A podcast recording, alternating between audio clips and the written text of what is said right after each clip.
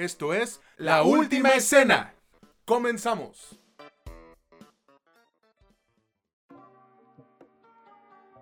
Hola, ¿qué tal amigos, amigas o como ustedes gusten identificarse? Bienvenidos al episodio, si no me equivoco, 147 de este que es su podcast favorito sobre cine y series, La Última Escena, donde ya saben que no es lo que te cuentan, sino cómo te lo cuentan. Los saluda con muchísimo gusto su amigo César Granados y ya saben que del otro lado del micrófono está mi valedor, pues Mitch Moreno, que anda cansadísimo por lo que me cuenta, ¿no? Simón, Simón, cansadísimo y un poquito de malas. Justamente por eso creo que todos cuando andamos sin dormir mucho, como que nos ponemos medios gruñones. No soy la excepción. ¿Tú cómo estás, César? Te entiendo totalmente, güey. Estoy, eh, me ha sucedido igual. Yo estoy bien, pues ahora sí que sorprendido, por así decirlo, con la ceremonia de denominaciones de los Oscars, güey. Eh, hay mucha polémica, mucha, mucha pues conversación en redes sociales porque no quedó Barbie, no quedó quién, Margot Robbie, perdón, ni Greta Gerwig como mejor directora o mejor actriz principal. Eh, híjole, yo voy a reservarme comentarios porque la neta no quiero que se encabronen y eh, es algo que ya no cabe en nosotros, ¿no? Pues sí, y mira, hay que recordar que pese a las preferencias que se tengan, los gustos que se tengan, creo yo que el sistema de votación que tiene la academia es uno de los más, bueno, no, no es infalible, evidentemente, pero es uno de los más amplios y con mayor cantidad de votos, por lo que reduces bastante la posibilidad de que se sesgue hacia un lado que quieran que se sesgue como sí sucede en otras premiaciones, como, bueno, ni siquiera lo voy a mencionar, pero también recientemente estuvieron en polémica, se debió a una votación y pues la gente no estuvo muy, muy contenta. No tiene nada que ver con el cine, ahí por si saben a qué me refiero. Pero acá creo que, pues, mira, nosotros no somos la academia, no formamos parte de, así que tampoco estamos como para juzgar qué es lo que les gusta a ellos, que finalmente eso es lo que se termina por votar, ¿no? Exactamente, hermano. O sea, a fin de cuentas, esto se decide con base en gustos personales, aunque no parezca. Pero si en algo podemos estar de acuerdo todos, es que Disney no se merecía la nominación y dicho y hecho, no la tuvo. Creo que eh, eh, la categoría de mejor película animada va a estar chida, ¿no, güey? Sí, yo creo que. Yo creo que ahí es donde está como más. Bueno, no. Hay varias categorías en las que parece como que las cosas están muy, muy cantadas. En la de película animada sí hay dos posibles ganadores que se, se notan como un escaloncito arriba del resto. También en actor de reparto, creo que Downey Jr., en mi opinión, está un escalón arriba en preferencias y en esa carrera por, por el Oscar. Pero bueno, yo creo que ya veremos, ya lo reportaremos, ya lo comentaremos, ya lo publicaremos en la página. Mejor te platico de qué vamos a hablar en esta ocasión. Tres películas y una serie como acostumbramos. En, este, en esta emisión, en este episodio, en este capítulo, como le quieras decir, dos productos son de Netflix. La serie que se llama Gyeongseong Creature es un producto coreano que me voy a quejar de él, así que pues prepárense porque sí, sí, sí me hizo emputar. Y el otro, todo lo contrario, La Sociedad de la Nieve, o como le pusieron en, en España, es Las flipantes aventuras de Nando y su amigo Filete en los Andes. Eh, en Star no es en Star Plus, es en Prime Video, donde está Roleplay. También vamos a hablar de esta película eh, de Kaylee Cuoco. Es su más reciente participación. Y The Holdovers, una película que está también nominada en algunas categorías de los Oscars. Que aquí le pusieron los que se quedan. Y pues sí, definitivamente le pone un. le pone aún más una buena cara a este episodio. ¿A ti qué te parece, César? Sumamente interesante, güey porque creo que todas esas películas y la serie tienen pues algo de jugo, algo de qué poder sacar conversación, reseña. Pero bueno, pues antes de esto vamos a recordarles que este podcast lo pueden encontrar en Spotify, Amazon Music, Apple Podcast y Anchor, que estamos en Facebook, Instagram y TikTok como La Última Escena Podcast. A mí en Instagram me encuentran como CES con doble S L U E, a Mitch como Michel Origen y tenemos un grupo en Facebook llamado La Última Escena entre paréntesis Comunidad y escuchen bien, si ustedes, eh, la redundancia, escuchan este podcast en Spotify, por favor denle clic a la campanita de notificaciones, al botón de seguir y regálenos 5 estrellitas para que este proyecto crezca y crezca bastante. Y pues estoy también muy contento porque debido a esto, güey, llegamos a 6000 seguidores en nuestra página de Facebook. Dios, al fin, al fin. Pero bueno, a ver, eh, dinos por favor con qué película quieres iniciar, güey. Vamos a iniciar con roleplay. ¿Cómo ves? Bueno, sí es como muy evidente aquí. Bueno, no, no, no es muy evidente. Al menos en las películas sí lo es. El menos. Hay que empezar por ahí, ¿no? Ok, concuerdo con tu decisión. Iniciamos con la película Roleplay. Este es uno de los primeros estrenos que nos va a dar Prime Video para el 2024. Y pues creo que empezamos con el pie izquierdo, güey, porque a pesar de ser disfrutable, a mí no me convenció del todo. Esta película es dirigida por Thomas Vincent y protagonizada por Kaylee Cuoco, David Oyelowo, Connie Nielsen, Simon Delaney, Rudy Darmalingam y Bill Nighy. Mitch, por favor, cuéntanos de qué trata esta película Roleplay y qué te pareció este estreno de Prime Video. Pues miren, como no he dormido mucho, no ando muy creativo con esto de, la sinopsis o de decirles de qué se trata. Así que busqué en Wikipedia esta película. Generalmente en español las páginas de Wikipedia son como pequeñitas y te pasas a inglés y siempre hay alguien más dedicado y están enormes. Bueno, en los dos idiomas el plot es cero, güey. Te dice ahí, nadie ha escrito qué pedo, de qué se trata esto. Está el reparto, la producción, cuándo se estrenó, qué, o sea, todos los datos alrededor, pero nadie te dice de qué chingado se trata. Así que bueno, fui a buscar otra sinopsis porque además tampoco es como que muy complicada de explicar. Kaylee Cuoco es Emma, Emma Brackett, y tiene un maravilloso esposo, porque pues sí, la verdad el vato es como un buen ejemplo de, de padre y de, y de esposo. Tienen dos hijos, viven en New Jersey, son gente de los suburbios, pero ella tiene una vida secreta como asesina a sueldo. De pronto, por razones que benefician a nuestra historia, en la trama se nos muestra que el esposo se da cuenta de esta vida secreta y se empiezan a desarrollar ciertas cosas porque pues de eso se tratan estas películas que ya hemos visto como 80 mil y que en lo personal pensaba que esta me iba a ofrecer un poquito más, pero no, no me ofreció nada, fuera de lo genérica que es, no me da nada. Yo creo que la presencia de Kelly Cuoco parecía que debería de ser suficiente para llenar una pantalla durante todo el tiempo que dura esto, pero no, si bien se agradece que aparezca en pantalla, no es suficiente, no, le hace falta una buena escritura, le hace falta un buen desarrollo, no tanto de personajes, sino de nuestra historia, de nuestra tensión narrativa, de nuestro conflicto. El clímax es lo más insípido que he visto en mucho, mucho tiempo. De pronto se acaba y dices, bueno, ¿y esto cuándo se va a poner chido? Nunca se pone chido. Ahorita me continúo quejando y digo otras cuestiones, pero primero te pregunto a ti, César, ¿qué te pareció? Y vaya que traes ganas de quejarte, güey, se te nota. está bien, está bien. Pues mira, a mí me parece una película entretenida muy a secas, que en lo personal deja pues eh, bastante que desear debido a lo genérica que se siente, como bien mencionas. Y aquí, miren, nos pueden decir mamadores que si gustan o no, que, ay, ya se le subió. No, güey, yo, mira, al menos yo no tengo el menor inconveniente con ello, díganme como gustan. Pero sucede que al ir viendo esta película me di cuenta del poco esfuerzo que le metieron para darnos algo interesante, Mitch, que de menos a mí me hiciera, pues no sé, comprometerme a terminar de verla en un solo día. Eso pues no pasó, y es muy difícil que ocurra, güey, porque tú has escuchado qué indulgente puedo llegar a ser con productos similares, con productos, pues con una calidad no muy sobresaliente que digamos. La historia sí, güey, es mucho, mucho, muy genérica y esto le juega en contra porque se siente como si esta madre hubiese sido hecha hace unos, no sé, güey, 10 o 12 años aproximadamente.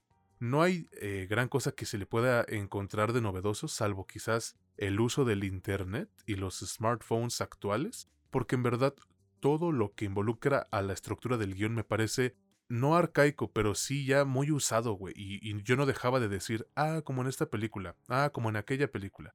Esto provocó, al menos desde mi punto de vista, que el ritmo de la película se sintiera menos ágil de lo que debería ser, güey. O sea, este pedo dura una hora 43 minutos aproximadamente y se siente como de dos horas. No, no, es, no es que sea aburrido, porque tiene momentos graciosos y una que otra escena de acción bien lograda, pero su falta de originalidad le perjudicó un chingo, güey. Lo mejor o más rescatable que tiene esta película, pues eh, indudablemente son las actuaciones de, los protagonistas. Creo que Kaylee Cuoco y este David Oyelowo se desempeñan bien, ya sea de forma individual o en conjunto. Su química es muy convincente y eso aligera bastante el producto, Mitch. A mí, en lo personal, me gustaría ver cómo se desempeña esta actriz en productos pues que requieran mucho más de sus capacidades, ¿no? Porque el talento lo tiene. Ahí está su trabajo en ¿cómo se llama esta serie? The Flight Attendant, por ejemplo. Espero de verdad que, que sí podamos verla a futuro, güey, en proyectos más cabrones porque te digo, creo que puede. Aunque, ¿sabes cuál me parece el mayor problema de roleplay? Que el título es bastante sugestivo y cuando empiezas a ver la película notas que el director se fue muy a la segura, dejando de lado este concepto del juego de roles, ¿no? Ok, a lo mejor solo es un engrane para que la historia inicie, pero pues si en la sala de lectura no te das cuenta de que está todo cutre el guion, no sé, güey, métele algo más de jugo, métele sazón, ya que haces alusión a las fantasías sexuales de un chingo de gente. No estoy diciendo que la vuelvas una porky y, bueno, tampoco es que Amazon le fuera a decir que no cuando tiene productos mucho más fuertes, pero de eso no va el pedo, güey. La verdad, no siento que pueda extenderme más con esta cosa porque no nos ofrece mucha tela de dónde cortar, es flácida, es sosa, con pocos momentos interesantes y que te deja con ganas de más porque el concepto te puede dar para más.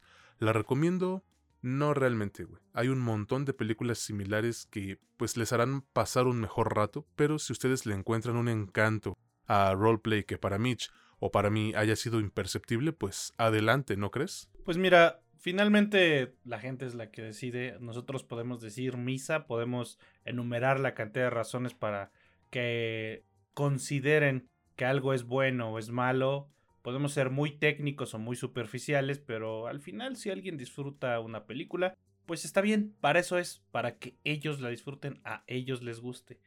Pero aquí, pues evidentemente tenemos que tratar de ser lo más objetivos e informativos posibles.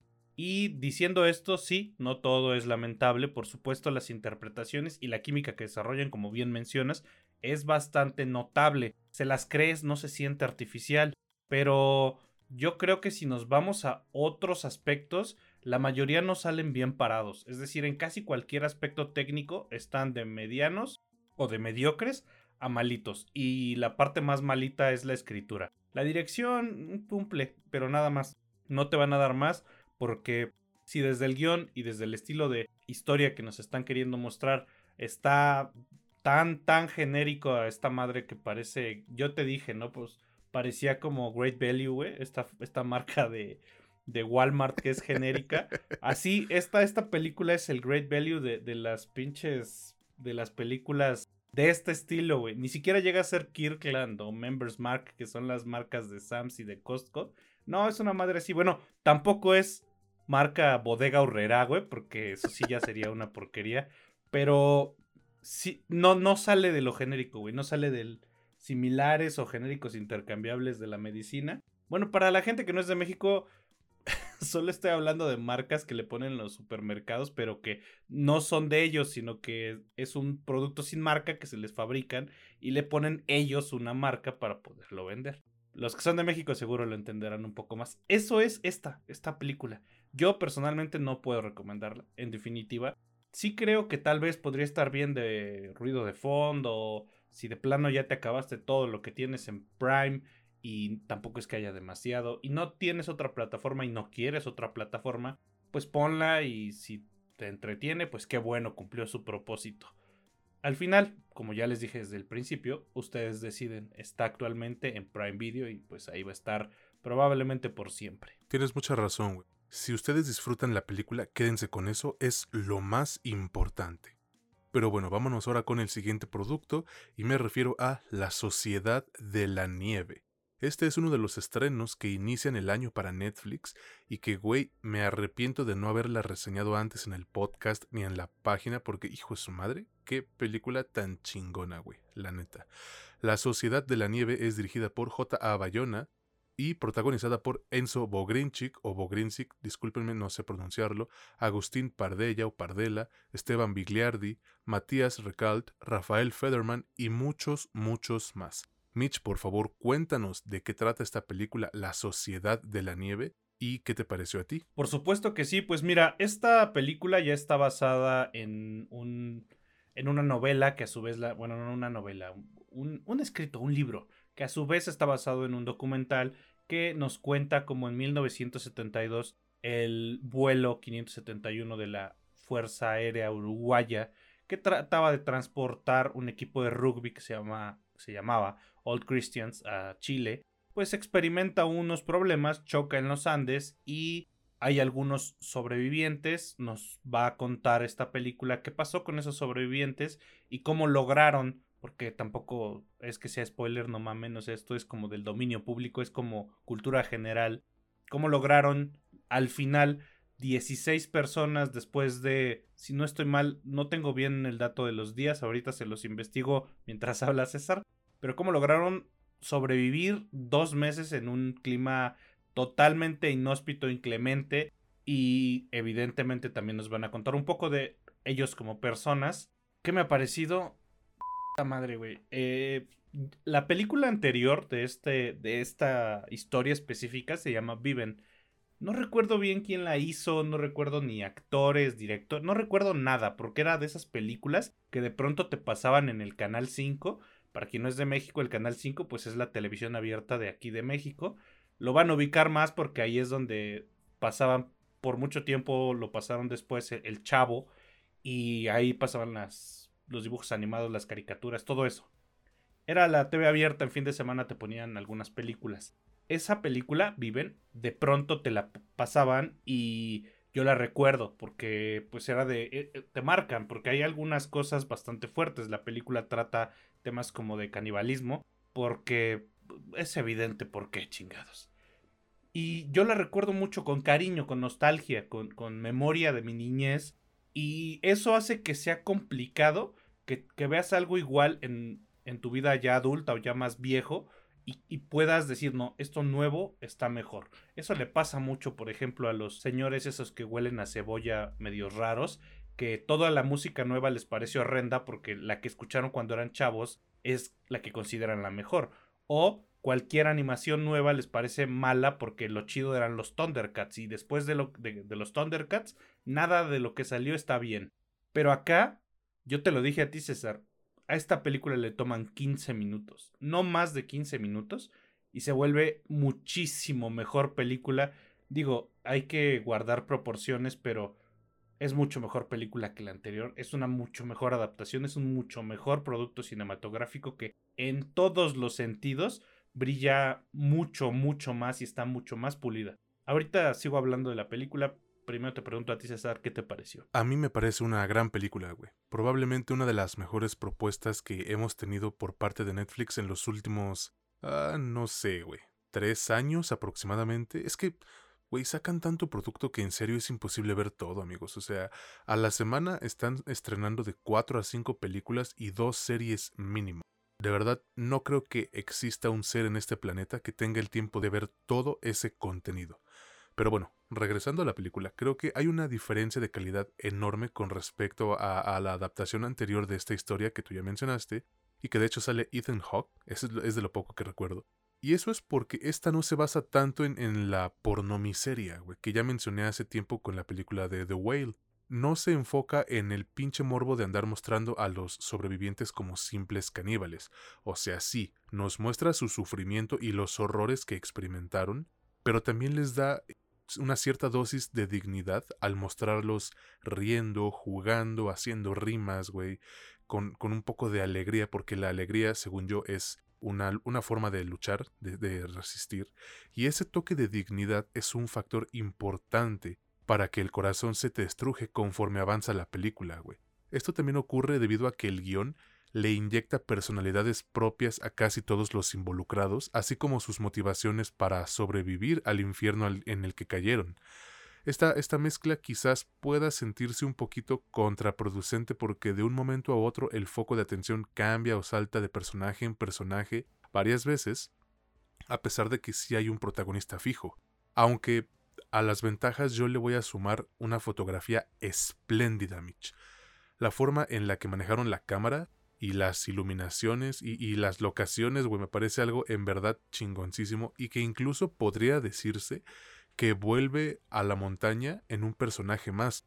No tanto como otros proyectos, Monster House por ejemplo, pero le da su lugar y su debido respeto, güey. Tanto así que fueron a filmar algunas escenas a, a la locación donde fue el accidente. Y también quiero mencionar esto, güey. No sé si tú lo notaste, ahorita me confirmas o me desmientes, pero hay varios momentos en donde te juro que sentí estar viendo una película de terror debido a la atmósfera que, que orquestando el director, güey. O sea, este vato, J.A. Bayona, tiene experiencia en el cine de terror, que de hecho es, eh, ahora sí como, pues un ahijado espiritual de Guillermo del Toro, creo que son, son valedores, son amigos, y creo que implementar algunos aspectos de dicho género en esta película le ayuda muchísimo, güey. El apartado actoral también me parece bastante sólido y en lo personal no, no veo a uno solo de, de los actores o actrices que se robe como tal pues la película. Todos aportan su granito de arena para que este producto funcione y tampoco es que se noten intenciones de, querer sobresalir u opacar por parte de ningún miembro del elenco. Eso sí, creo que Enzo Bogrinchik supo comportarse al nivel de lo que se requería en el papel. Ahora, creo que debemos advertirles que la Sociedad de la Nieve no es un producto que se te vaya a pasar en chinga. Tiene una duración de 2 horas con 25 minutos y sí se siente, güey. Muchas veces un ritmo así de calmado, entre comillas, le juega en contra a las películas. Pero aquí me parece todo lo contrario, güey. Yo creo que las cosas eh, eh, en este producto avanzan de forma, pues, intencionalmente lenta para generar una desesperación eh, similar a la que viven los sobrevivientes en, esta adaptación, güey. Obvio, no estoy comparándola a lo que sucedió en la vida real, o sea, no, no me chinguen. Pero en general, esto sería como que lo único que yo podría destacar como feedback o retroalimentación entonces, ya para concluir, creo que La Sociedad de la Nieve es una película impresionante, muy bien orquestada, con un gran elenco y aspectos técnicos que le han valido un montón de nominaciones y ojalá se lleve un premio ya porque creo que sí se lo merece. Digo, tiene sus premios, eh, ahí es, entre, comillas pequeños, güey, pero yo no me quejaría si se lleva un Oscar de los que está eh, nominada. Se las voy a recomendar, sí, pero obvio no es para todos, güey. Esta es, sin lugar a dudas, la mejor película de este director, de J.A. Bayona, y un gran aporte del cine español al mundo, porque sí, esta película es de España, a pesar de que los eventos ocurrieron, pues, acá en Latinoamérica. ¿Tú qué opinas, güey? Pues mira, yo aquí hay, hay algo en lo que sí pienso diferir un poquito, y eso es que a mi parecer el protagonismo marcado que le pusieron al personaje de Numa Turcati, que, que pues el actor es Enzo Bogrinchik, bueno, aparte de notorio, aparte de evidente, creo que sí es el personaje que no se termina robando propiamente la película, porque pues, si eres el protagonista, no te puedes robar algo que es tuyo, pero vale mucho la pena ese personaje. En lo personal, logré un nivel de empatía con él que, pues bueno, cuando sucede lo que le termina sucediendo, la neta sí sientes gacho. Es decir, ya viste la otra, la recuerdas, inclusive conoces la historia, sabes qué pasó, sabes qué pasó con todos, medio te acuerdas de los nombres o vas y lees la historia. Y cuando están pasando es como cuando ves una película que te gusta mucho y de pronto ah, al final de la película uno de los personajes choca y le pasa algo o se muere su hija o una tragedia y la vuelves a ver y desarrollaste este nivel de empatía que dices, güey, a ver si en la segunda vez ahora sí no se muere, ¿no? Algo así me pasó con esta, porque este personaje está muy bien escrito como protagonista. También el personaje que hace Nando, pues gana su propio protagonismo a su manera, pero creo que aquí sí lo que hicieron con, con este, este personaje fue muy, muy de celebrar.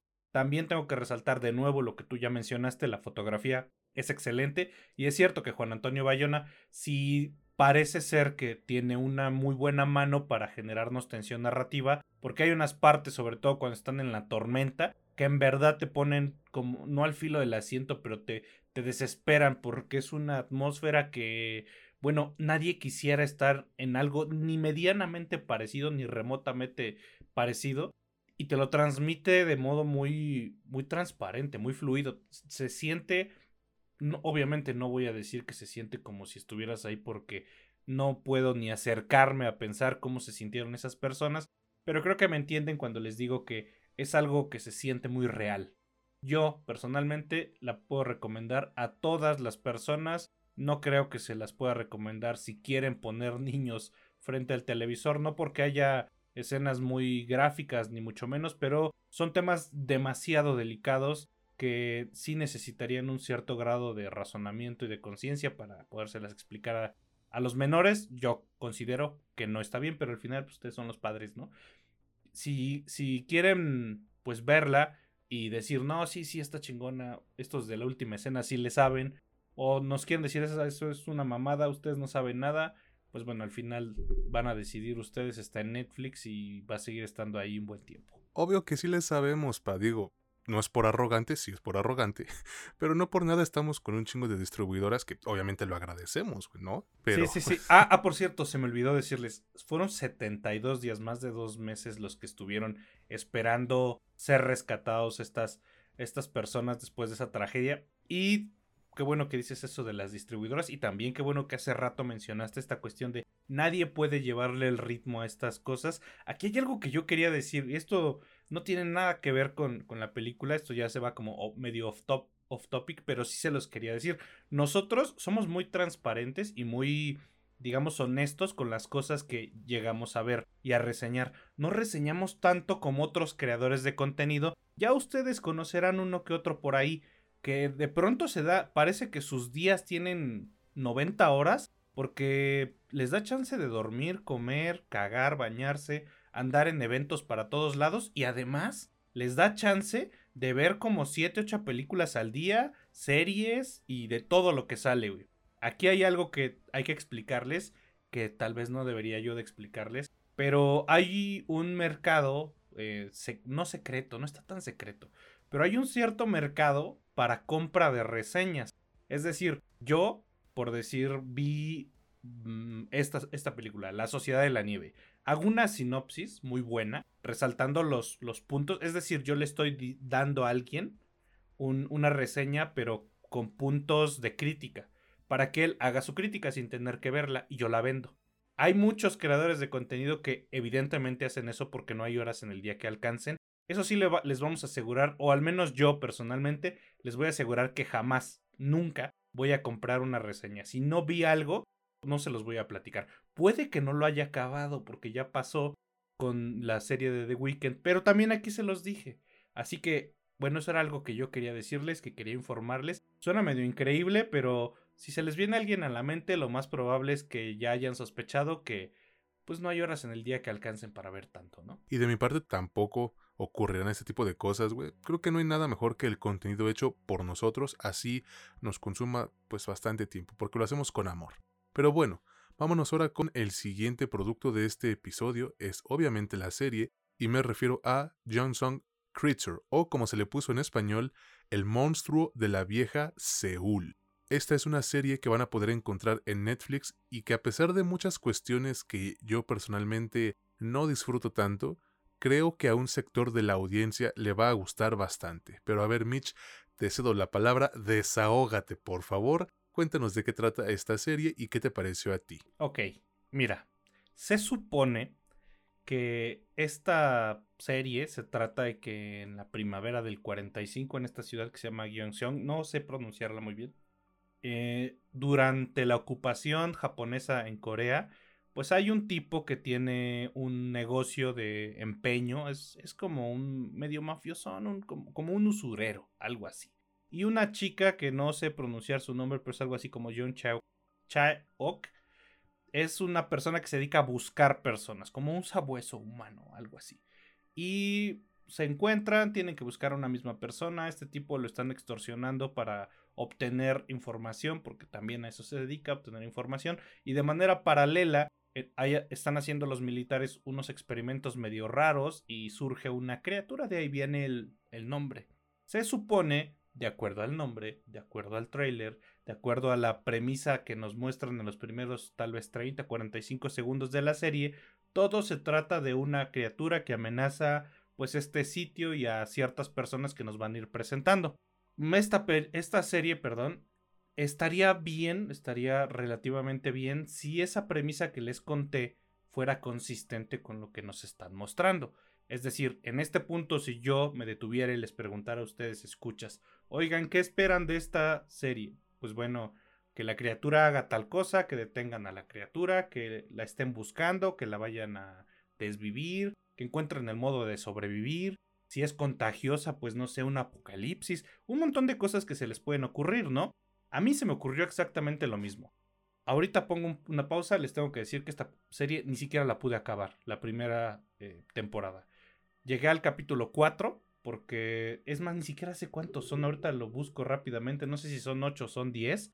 Duran más de una hora, son 10 episodios, duran poquito más de una hora. En cuatro episodios no te avientas cuatro horas, sino te avientas casi cinco, sino es que un poquito más de cinco horas.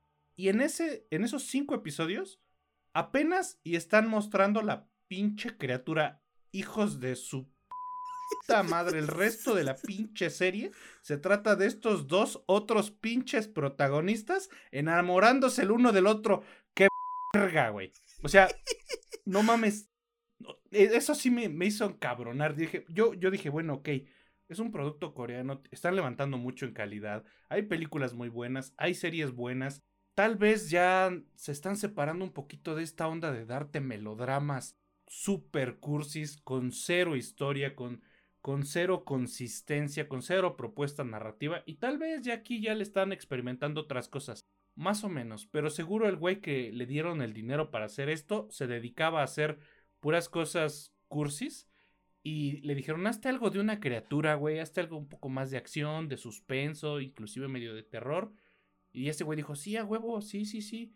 Y de todos modos hizo su pinche serie romántica, güey, porque hasta el cliché de cuando el güey conoce a la morra y entra una canción medio rara, se pone en slow motion, todo ese cliché coreano sucede, güey. Y ahí me empezó a perder porque yo dije, bueno, entonces, ¿qué me estás queriendo contar? Algo de una criatura o esto es una rom-com, o es, una película, uno es una serie romántica, qué chingados. Siguió avanzando, nunca mejoró, se empezó a poner cada vez peor. Llegué al punto en el que yo sí le dije a César, ¿sabes qué? Yo abandono este barco, güey, no le puedo dedicar otras pinches siete horas a esta madre. Definitivamente no tengo tiempo de sobra, de por sí casi nunca tengo tiempo. Así que ahí le dejo. Si pasa algo muy importante, pues ahí me platicarás lo lamento, en esta, en esta ocasión no les puedo cumplir, justo lo que les platicaba hace rato. Soy muy honesto, llegué al 4, no pude seguir. Ahorita me sigo quejando, güey, ya hasta se me fue el aire. Primero te pregunto a ti, César, ¿qué te parece? Se te secó el hocico, güey, ¿no? De, de, todo lo que dijiste. Pero está bien, le tenías ganas, güey. Nada más te escuché y, dije como el Chuy Pataviónica, güey, el papá del toro Max. Fuck. Mira, eh, a mí en lo personal me gustó al principio pero esa simpatía se fue desapareciendo conforme avanzaban los episodios y al final creo que tuvimos una serie, digámoslo así, engañosa que nos dio más de lo mismo que tú mencionabas. Y el problema es justo eso, Mitch. Ese aspecto de terror y suspenso realmente solo es usado para maquillar o disfrazar el hecho de que esta madre es otra novela romántica, igual que prácticamente todas las que son provenientes de ese país. Todas eh, tienen la misma estructura, la misma hechura, y si bien yo respeto el trabajo que, muchas veces hacen, no acabo de entender por qué generan tanto hype, güey, tanta emoción. Pero bueno, ya a lo mejor es cosa de edad, yo que apenas voy cumpliendo los 16 años, güey. Si, si hubieran ido por esa tangente del terror, güey, yo les hubiera perdonado muchas cosas, como el hecho de que esta madre dura demasiado. Se los juro por lo que más quieran que esta serie es innecesariamente larga, pero obvio, como el romance genérico vende, pues trataron de exprimirle lo más que pudieron, güey. Mitch, neta, esta cosa dura 10 episodios y se siente como si en verdad fueran 12 y medio. O sea, alargan cosas que no lo requieren por la mera razón de clavarte ese aspecto melodramático más a huevo que nada. Y ok, como tal, no es malo pero de repente se llega a sentir muy fuera de lugar en una serie que, pues, se supone no trataba de eso. La serie mejora lo suficiente a partir del quinto episodio, pero güey, ya es demasiado tarde. Cuando me hiciste eh, dedicarle, no sé, cuatro horas y cachito antes, que realmente se vuelven tediosas y a mí me estaban quitando las ganas de seguirle. Yo personalmente tengo un poquito más de tiempo libre en comparación a Mitch y pues eh, ese compromiso me lo aventé. Dije, va, yo la termino, güey, no hay pedo. Pero eso de que, ay, es que se pone buena a partir del séptimo episodio, güey, ya mejora. No, es, es demasiado tiempo. Ahora, hay que ser objetivos, güey, y admitir que no todo es malo. Tiene un diseño de producción más que decente y que a mi parecer sí logra transportarte a esa época que buscaban retratar, además de que sus locaciones funcionan bastante bien cuando se acuerdan de que esta serie tiene terror. Y eh, eh, las actuaciones tampoco están mal, güey. Sobre todo por parte de las protagonistas.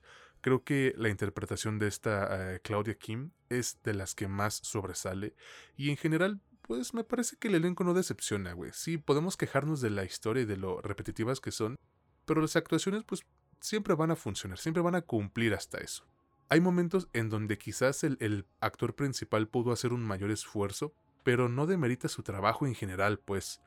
Mira, ya con esto concluyo porque igual fue un dolor de cabeza terminar esta serie. Eh, se las voy a recomendar muy, así muy a secas. Personalmente disfruté algunos episodios, pero la verdad es que me cuesta bastante ver esta clase de productos, aunque tampoco les hago mucho el feo porque, no me lo vas a negar hermano, hemos visto y hablado sobre cosas mucho peores en este bendito podcast. La verdad es que sí, tienes toda la razón, hemos visto verdaderas porquerías, güey. Esto no entra en la categoría de porquería. Esto entra en la categoría de serie que me dijeron que se iba a tratar de X y se trató de Y y por eso chinga tu madre. Nada más, pero mm, mira, es cierto, las interpretaciones no están mal. Hay algunas cosas del diseño de producción que yo también diría que están ok. Yo sí me voy a quejar un poquito porque ya cuando una serie dura tanto, los capítulos duran tanto. Y ya me pusieron de malas. La cosa es que me pongo todavía aún más quisquilloso. Y me puse a ver como, bueno, ok, los aspectos técnicos, otra, otra vez me pongo a verlos. Y la neta es que en algunas, en muchas ocasiones, las locaciones justamente no parecían eso. Locaciones parecían un set, güey, armado, con madera, cartón y todo artificial. Evidentemente, lo más probable es que fuese todo artificial pero no se debe de notar tanto. Y en algunas escenas, tú, si te pones tantitito, una pizca de quisquilloso, falla la fotografía, porque eso es un error de fotografía. El set no necesita verse exactamente como la calle, pero con que se parezca suficiente, ya lo arreglas con uno que otro filtrito, con una que otra iluminación. Ya es una cuestión de iluminación y, y fotografía y queda poca madre, ya parece una calle real. Acá, pues, no, les falló muchos aspectos técnicos sí se nota que les falta un poquito o de experiencia o de lana. No sé si cuál sea de las dos. Yo, como les dije, no, no puedo juzgarla en su totalidad porque no la terminé. Pero por lo mismo, pues yo no puedo recomendárselas. También, si me van a decir, es que no sé, los K-dramas son para un público, quién sabe qué. A ver, aquí en este podcast ha quedado muy claro que yo soy la persona más fan de las comedias románticas, de las cosas super cheesy, super cursis. Y nadie me va a decir, no, pues es que tú eres vato. No, no, la neta es que puedo tener 37 años, pero me puedo ver una comedia romántica sin pedos. Me encantan esas madres y tú lo sabes, César. Y sabes qué. Pero estos. aquí, aquí vemos de todo. Y ya quedó bien claro desde hace rato. Claro que sí, pero esto sí es, es infumable, güey. Para mí es verdaderamente infumable y es un pecado muy grande que te prometan una cosa para venderte otra. Eso se me hace muy de la verga. Suena como la 4T y pues yo no le entro a ese pedo. No se los recomiendo, pero si ustedes se quieren aventar, pues está en Netflix y ahí va a estar por siempre. Sí, es como dijimos con la primera película. Si a lo mejor para ustedes tiene un encanto particular, va chingón. Les digo, eso es lo más importante. Pero pues ya nos estarán contando. Vámonos Todos tienen derecho a tener unos gustos bien culeros. Bitch le va a los Broncos de Denver, por ejemplo. Ahí está. Por supuesto, güey. Este güey le va a los patriotas. Imagínate, güey. Gustos finos como padrino. Ay, güey. Bueno, vámonos ahora con el producto final de este episodio. Pero antes, güey, yo sé que estás cansadísimo, lo sé, pero discúlpame. Recuérdanos en qué plataformas pueden escuchar este podcast y obviamente, pues en qué social media nos encuentran. Bien bilingüe el pinche ramero del César. Che mamador. Eh, nos pueden escuchar en Spotify, en Apple Podcast, Amazon Music y en Anchor. Nos encuentran en Facebook, Instagram y TikTok como La Última Escena Podcast. También me encuentran en TikTok como Mitch Moreno LUE. En Instagram me encuentran como Michelle Origen y a César como CES con LUE. En Facebook tenemos un grupo que se llama La Última Escena, entre paréntesis, comunidad. Si nos escuchas, si nos encontraste mediante Spotify, no te olvides de seguirnos, darle a la campanita de notificaciones y darnos 5 estrellas para que podamos llegar a más personas. Últimamente hemos estado creciendo bastante, así que lo agradeceríamos muchísimo. Y de hecho lo vamos a agradecer porque como les dije, llegamos a 6.000 seguidores en nuestra página de Facebook y les vamos a regalar, válgame la redundancia, su regarrote. Entonces eh, estén pendientes porque vamos a armar una dinámica muy, muy sencilla y pues mucha suerte a todos. Ahora sí, el producto final de este episodio es The Holdovers, Los que se quedan. Esta es una de las películas que más esperaba yo del año pasado, güey, y que pudimos ver en la función de prensa gracias a que nuestros amigos de Universal Pictures nos invitaron. De hecho, la vimos en sus oficinas, güey, qué chingón. Desafortunadamente, aquí en México sí la tuvimos unos meses después, pero te digo algo, Mitch, creo que valió completamente la espera. Esta película es dirigida por Alexander Payne en su triunfal regreso y protagonizada por Paul Giamatti, Divine Joy Randolph y el debutante Dominic Cesa o Sesha, no sé cómo se pronuncie, pero a ver, cuéntanos por favor, güey, de qué trata esta película The Holdovers, los que se quedan y qué te pareció a ti. Claro que sí, pues mira, acá estamos en diciembre de 1970, se acercan las fiestas, por eso fue medio raro esto de que ya se estrenara ahorita, porque parece más un filme navideño. No es el filme navideño clásico porque es más como un slice of life. Y acá nos cuentan la historia de Paul Honham, que es un profesor en la Academia Barton, que es una escuela pues muy como para la élite, para, para formar jóvenes hijos de ricos y uno que otro becado. Es decir, es una preparatoria, es previo a la universidad. Este profesor, pues parece ser que nadie lo quiere. Nos muestran que casi nadie lo quiere, ni, ni estudiantes, ni otros profesores, ni el rector, porque pues es completamente inflexible es odioso el señor. Y pues casi como castigo lo hacen quedarse a la pues al winter break, a, las vacaciones de Navidad y de fin de año a cuidar a los estudiantes que pues no pudieron irse con sus familias. Estas escuelas son internados, no hay allá pues todas las universidades o casi todas las universidades son internados, pero preparatorias no muchas. Las de élite, la mayoría de las de élite por lo que sé, pues sí lo son, esta es, esta es una de ellas y se queda a cuidar a unos cuantos. Al final se queda solo cuidando a uno, que es nuestro otro protagonista. Y nos van a contar pues qué es lo que pues sucede cuando se van relacionando estas, este, alumno con este profesor y otra persona que se queda a cargo de la cafetería para preparar la comida. Es, eso es todo. Suena muy sencillo, así son generalmente las películas de Slice of Life. Pero esto no quita el que nos puedan contar algo muy interesante y que nos lo puedan contar de modo muy interesante. Aquí está nuestro eslogan, no es lo que te cuentan, sino cómo te lo cuentan. Y a mí me ha parecido esta película verdaderamente emotiva, muy, muy, no sé si decirlo, entrañable, tierna, inclusive. Te despierta ciertos sentimientos si es que tienes corazón o no lo tienes congelado, que rara vez están ahí. Hay, hay muchas lecciones que se pueden sacar de, este, de esta película también hay mucho de interpretaciones, muy buenas interpretaciones, sobre todo de Paul Giamatti y de Daven Joy Randolph. Pero, híjole, no sé, güey.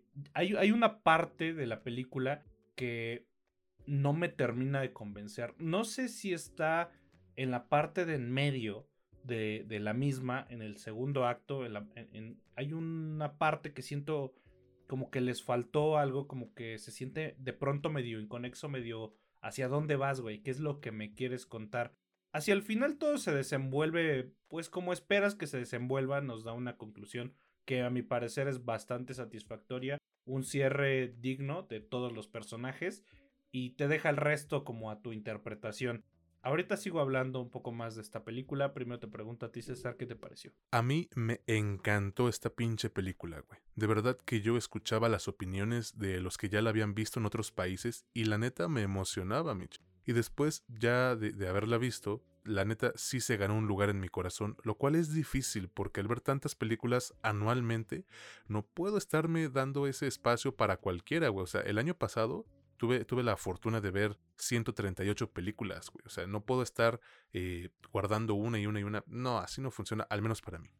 La historia en The Holdovers es buena, pero creo que decir eso solo sería reducirla, ¿no crees? Yo, yo, creo que es conmovedora, es cálida y además divertida.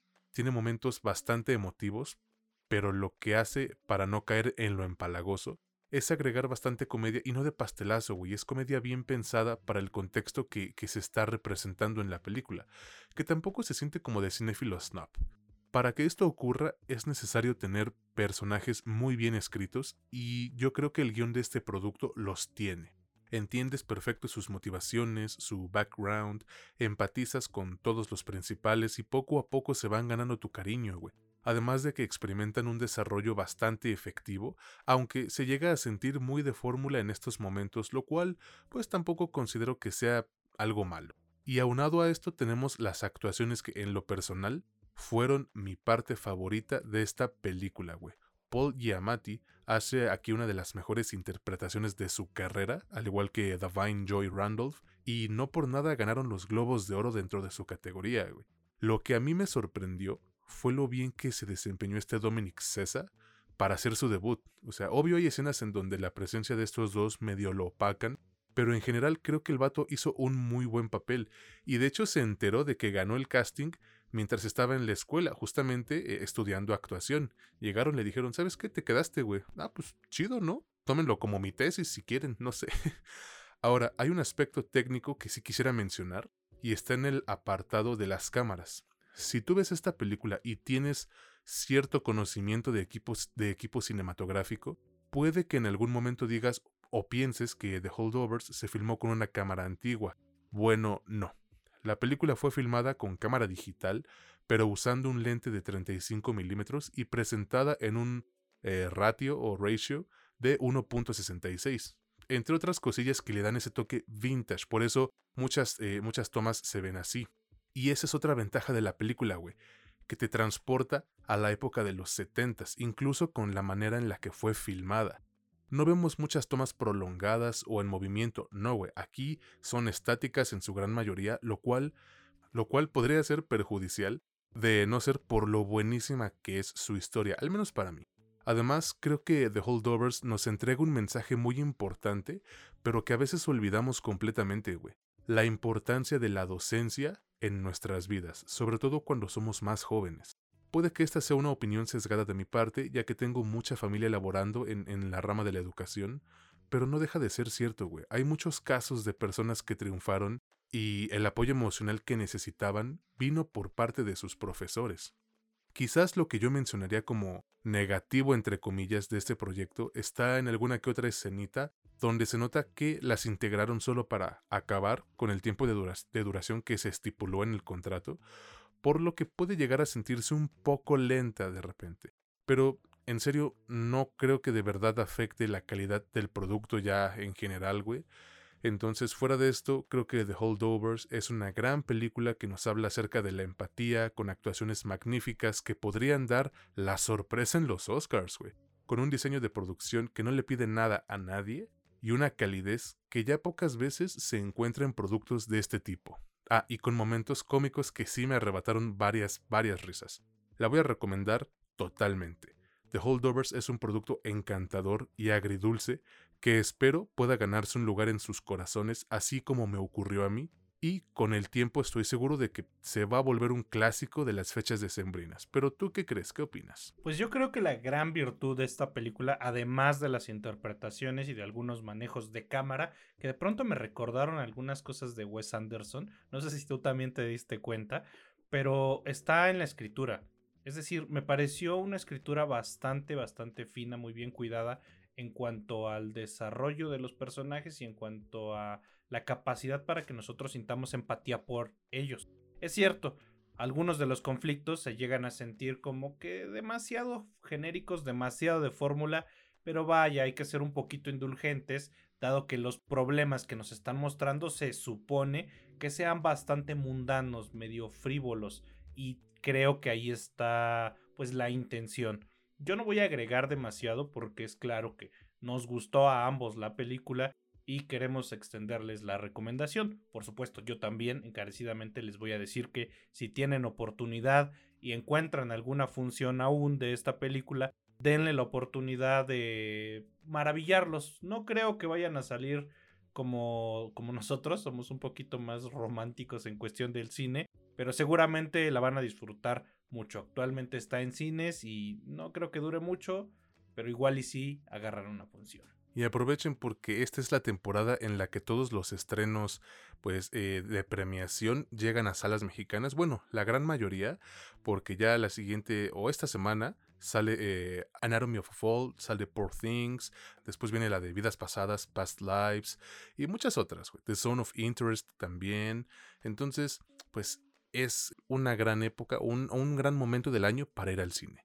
Y con esto terminamos el episodio 147 de este que es su podcast favorito sobre cine y series, La Última Escena. Quiero agradecerles nuevamente a todos y cada uno de ustedes por el apoyo que nos han brindado. También a las distribuidoras que nos invitan a los eventos, güey, porque confían bastante en nuestro juicio y eso pues es de agradecerse y obvio a nuestros colaboradores porque sin ellos no habría tiempo de cubrir estos eventos a los que nos invitan, güey. Porque pues aunque no lo crean, no nada más es, ay, te invitamos para que hagas presencia y no. O sea, tienes que disfrutar la película así, pero tienes que hablar de ella, güey. Bueno o malo, pero hablar de ella. O sea, esa es la cuestión. Entonces, gracias a todos. ¿Algo que quieras agregar? Pues, pues, no, uh, extender el agradecimiento a todas nuestras escuchas y a nuestros colaboradores, evidentemente a las distribuidoras que nos toman en cuenta y a todas las personas que hacen posible que lleguemos cada vez a más personas. Pues ya lo escucharon amigos y bueno, creo que no hay nada más que agregar, solo que estén pendientes al giveaway que estaremos haciendo